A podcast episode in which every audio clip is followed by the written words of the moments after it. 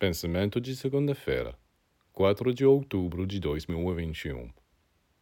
O que quer que lhe aconteça, nunca esqueça que Deus criou o homem à sua própria imagem e que não importa qual baixo ou sem esperança ele possa cair, é impossível que ele se perca para sempre.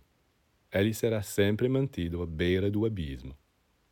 Às vezes pode parecer que ele está se precipitando de cabeça para o nada mas na realidade, o que quer que ele faça, quaisquer que sejam os perigos que ele enfrente, ele acabará sendo salvo, pois ele tem a marca divina profundamente inscrita nele.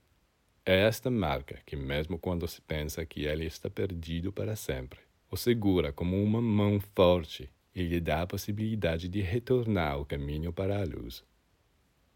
Lembre-se disto mesmo que o homem caia vítima das forças que o arrastam para o abismo, nada se perde irremediavelmente, pois o Criador colocou dentro de si uma espécie de trava de segurança, uma centelha que testemunhará seu pertencimento ao divino por toda a eternidade.